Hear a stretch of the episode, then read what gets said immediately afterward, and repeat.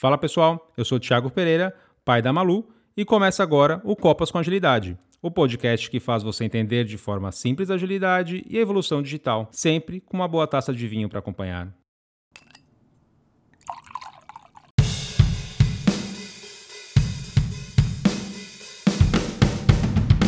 E o podcast de hoje é para todos que estão começando na carreira da agilidade. O tema do nosso primeiro podcast é sobre o começo na carreira ágil. Esse podcast ele vai ser dividido em duas partes, ok? Hoje nós vamos trazer alguns exemplos de pessoas que já estão trabalhando há muito tempo na agilidade, como que elas começaram. E a segunda parte, que eu vou trazer de forma mais prática, como que você faz para adquirir a experiência no Agile sem ter uma função, sem ter o papel de forma oficial onde você está trabalhando atualmente, ok? Nosso primeiro convidado é Paulo Caroli, consultor da ThoughtWorks e autor dos livros Leanception, Sprint a Sprint, entre outros. Fala, Paulo, seja bem-vindo ao Copas com Agilidade. Compartilha com a gente aí como que foi seu início no, no mundo ágil. Beleza. Cara, eu, eu encontrei métodos ágeis uh, quando eu fui para os Estados Unidos, eu fui morar lá em 2000. Eu tinha acabado de fazer uma tese de mestrado e, e eu decidi publicar ela para até para o inglês numa conferência grande na época de orientação objeto, a UPSLA. É, quando eu publiquei, eu fui aceito na conferência. Quando eu cheguei na conferência, eu fui atrás das pessoas que eu seguia, né? Era Christopher Alexander, o pessoal da Goff, né? De design, de design patterns, o Martin Fowler, o Kent Beck, né? Que falava muito de small talk e, e patterns para orientação objeto. E eu encontrei dentre eles o, o Kent Beck, e o Kent Beck, eu fui encontrar ele num, na área que fica os buffs da, do evento, e um deles era de uma livraria que estava lançando o livro do Kent Beck. Um livro bem fininho, um tal de Extreme Programming Explained. Ele era até um rosa choque, assim, é, bem fininho. E, e, eu fui lá para conhecer ele, para falar com ele, falar que eu tinha usado o material dele né, de Smalltalk na minha, na minha tese de mestrado, e acabei comprando o livro dele. É, achei que era um livro de orientação a objetos Smalltalk, para minha surpresa não era, era de outras coisas, Extreme Programming, alguma coisa que, sei lá, uns caras dos Estados Unidos estavam fazendo diferente.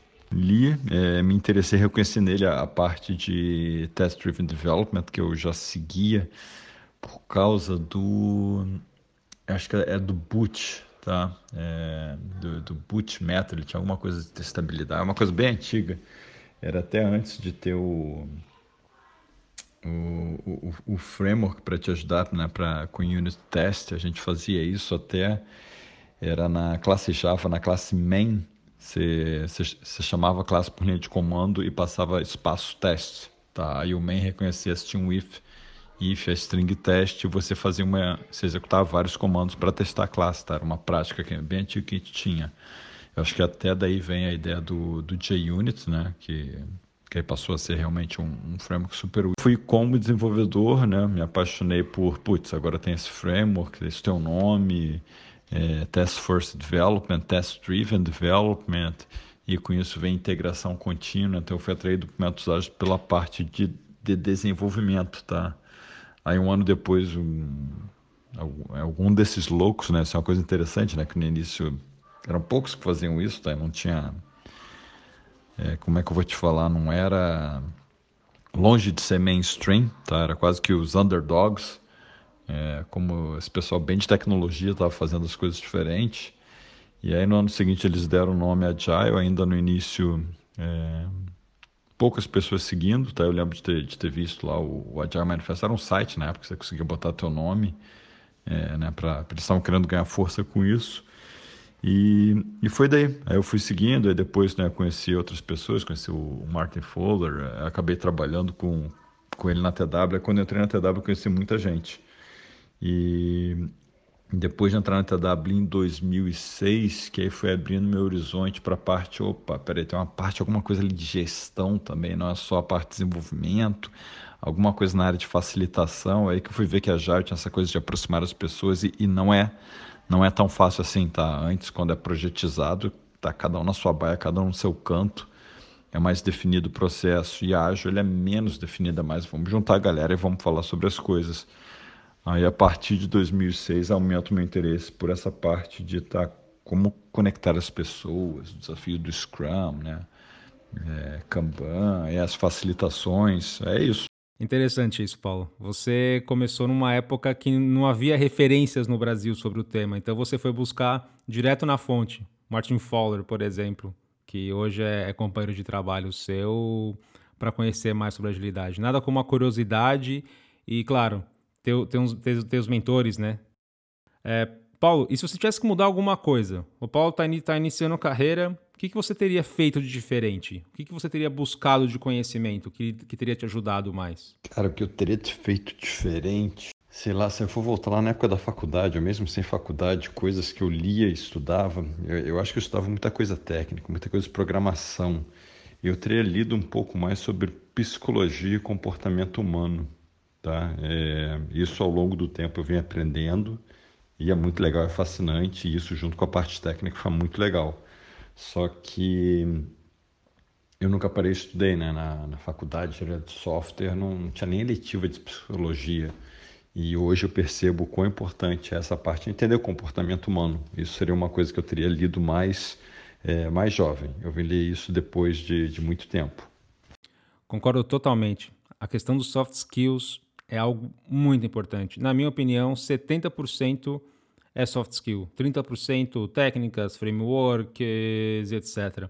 Mas a forma de tratar o cliente, a forma de tratar a pessoa que nós estamos trabalhando, como nós tratamos nossa equipe, isso ajuda mais. Falar em público, saber negociar, tudo isso ajuda muito no nosso trabalho e vai ajudar, por consequência, também as equipes, o, o product owner, o produto, enfim. É, é, faz muito sentido. Totalmente de acordo contigo. Boa, Paula, muito obrigado. E nossa próxima convidada é Annelise Grip, consultora e palestrante em grandes eventos sobre agilidade. Anne, pode compartilhar com a gente como que você começou com, no mundo da agilidade? Seja bem-vinda. Olá, pessoal, tudo bem? Aqui quem está falando é Annelise Grip e hoje, a convite do Tiago, vim trazer esse podcast super legal. É, é bem bacana quando a gente tem essas iniciativas, né? E a pergunta que não quer calar é como foi esse início né, da carreira de agilista.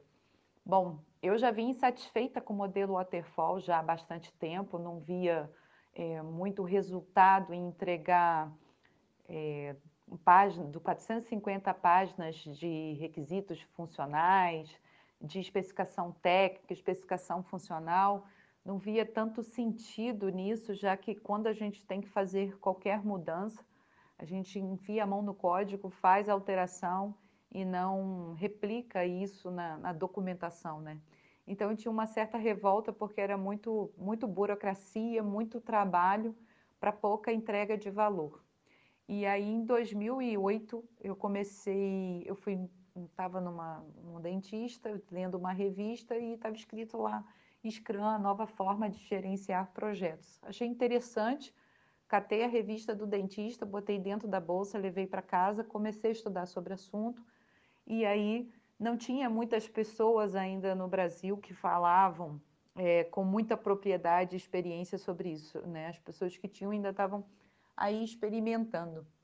E foi uma, uma alegria muito grande é, começar a ter contato com Alexandre Magno e Manuel Pimentel. Eles foram fazer um trabalho de consultoria na empresa e eu falo que eles são meus grandes mestres, né? Aprendi muito com eles e principalmente eles me deram muito apoio é, individual, porque quando a gente começa a aplicar isso dentro da empresa é um transtorno muito grande, né? Muda muita cultura, muda muito o comportamento. Então, se a gente não tiver aí um consultor motivando, engajando a gente, a gente desmotiva e deixa de fazer.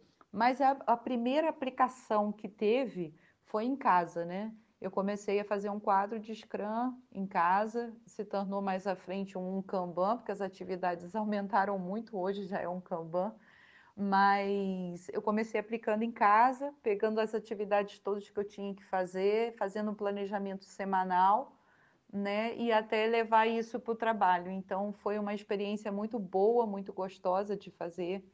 E eu sou apaixonada pelo ágil, acho que eu me encontrei bastante, consegui unir todas as minhas competências técnicas e, e pessoais trabalhando com agilidade. Então, essa foi a minha dica, esse foi o meu passado e espero que inspire vocês. Um abraço e muito obrigada pelo convite, Tiago. Tudo de bom, pessoal. Muito bom, Anne, muito bom mesmo. Essa curiosidade constante que nós queremos de melhorar a forma como, como, nós trabalhamos, não, não estar satisfeito com o que nós fazemos hoje, sempre buscar maneiras de entregar melhor, entregar mais valor, é muito legal, é muito legal. Graças a isso você chegou na agilidade. Interessante. Obrigado por, por compartilhar a sua, sua história. É isso, pessoal. Eu queria passar essa ideia para vocês de como não existe o certo ou o errado em começar com agilidade. É, o Paulo, com curiosidade e era desenvolvedor na época, começou a, conhecer um pouco mais sobre agilidade. A Anne, gestora de projetos insatisfeita, queria melhorar a forma de trabalhar, queria entregar mais valor e conheceu a agilidade. Eu também comecei como desenvolvedor e vi os outros papéis, vi como funcionava, vi a questão da entrega do valor constante, a busca pela melhoria contínua, a transparência e saí de desenvolvedor e passei por todos os papéis, por exemplo, assim dentro do Scrum, para conhecer um pouco e foi muito interessante. Ou seja, não tem um único caminho. Então, aproveitem. E o episódio de hoje está chegando ao fim. O objetivo é que seja curto, assim, para que você consiga ouvir muito rápido, consiga tirar alguma informação, algo que lhe traga valor. E só para lembrar que o próximo episódio, daqui a 15 dias, é a segunda parte. Nós vamos trazer de forma mais prática como adquirir a experiência no Agile sem ter a função, sem ter o papel oficial da agilidade. Você não precisa estar tá trabalhando numa empresa agile, você não precisa ter necessariamente o papel de Scrum Master, Agile Coach, para efetivamente aplicar a agilidade no seu dia a dia, seja na vida profissional ou na vida pessoal. Agradecimentos aqui, eu vou deixar muito obrigado para o Paulo Caroli, a Annalise e o Felipe Stephen, que é o editor aqui e está colaborando nesse projeto. Ok? Quem quiser saber mais informações, não só sobre agilidade, sobre tudo o que está acontecendo, experiências, eventos, quiser aprender um pouco mais, quiser trocar uma ideia, me siga nas redes sociais. Basta me seguir no Instagram, tfpereira, ou no LinkedIn, tfpereira. Muito obrigado, compartilhem, comentem e até a próxima.